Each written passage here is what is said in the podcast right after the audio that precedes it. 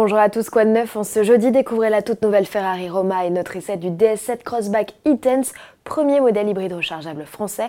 On parle aussi des retours de Delage et de Peugeot aux 24 heures du Mans.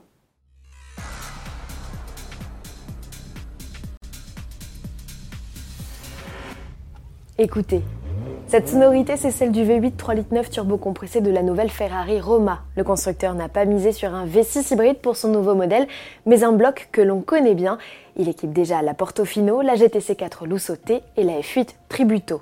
Il revendique ici une puissance de 620 chevaux et un couple de 760 Nm.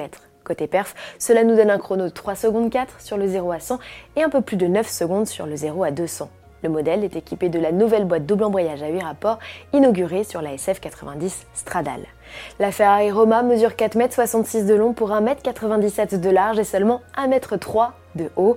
Le constructeur qualifie son élégant coupé au air d'Aston Martin DB11 de 2+, c'est-à-dire sans strapontin à l'arrière, comme sa rivale désignée, la Porsche 911 Turbo, mais avec plus de place pour transporter des bagages. La Roma sera commercialisée en 2020 à un tarif autour des 200 000 euros, D'autres précisions sur le modèle devraient suivre dans les heures à venir. Place à présent à un SUV, le DS7 Crossback, enfin pas n'importe lequel, il s'agit de la version e-Tense.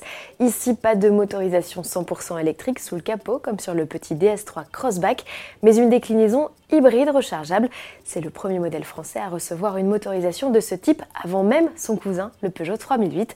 Après un galop d'essai avec un mulet en décembre 2017, l'heure est venue pour Autoplus de réaliser son premier vrai essai du SUV hybride de 300 chevaux. Voici un extrait. Alors cette première hybride rechargeable française au volant, ça donne quoi? Eh ben c'est une bonne surprise. Globalement c'est très convaincant sur plusieurs plans.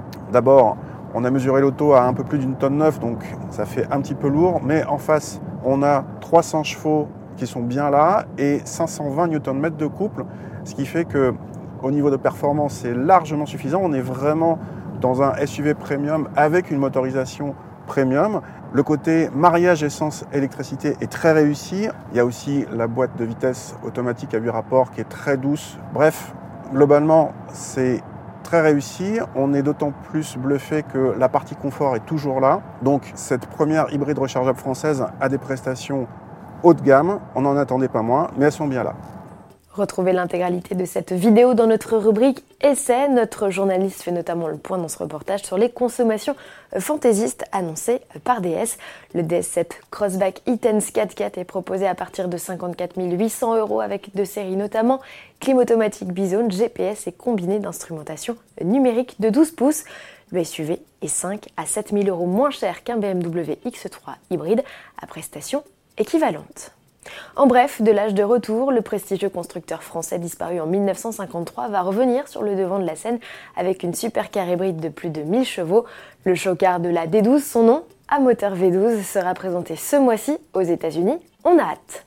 Et toujours en bref, Ford vient d'officialiser le nom de son SUV 100% électrique. Ce sera Mustang Mach-E. Le terme Mach fait écho à une version vitaminée de la Pony Car et aux performances de tout premier ordre du futur modèle. Il sera officiellement présenté ce 18 novembre lors du Salon de l'Automobile de Los Angeles.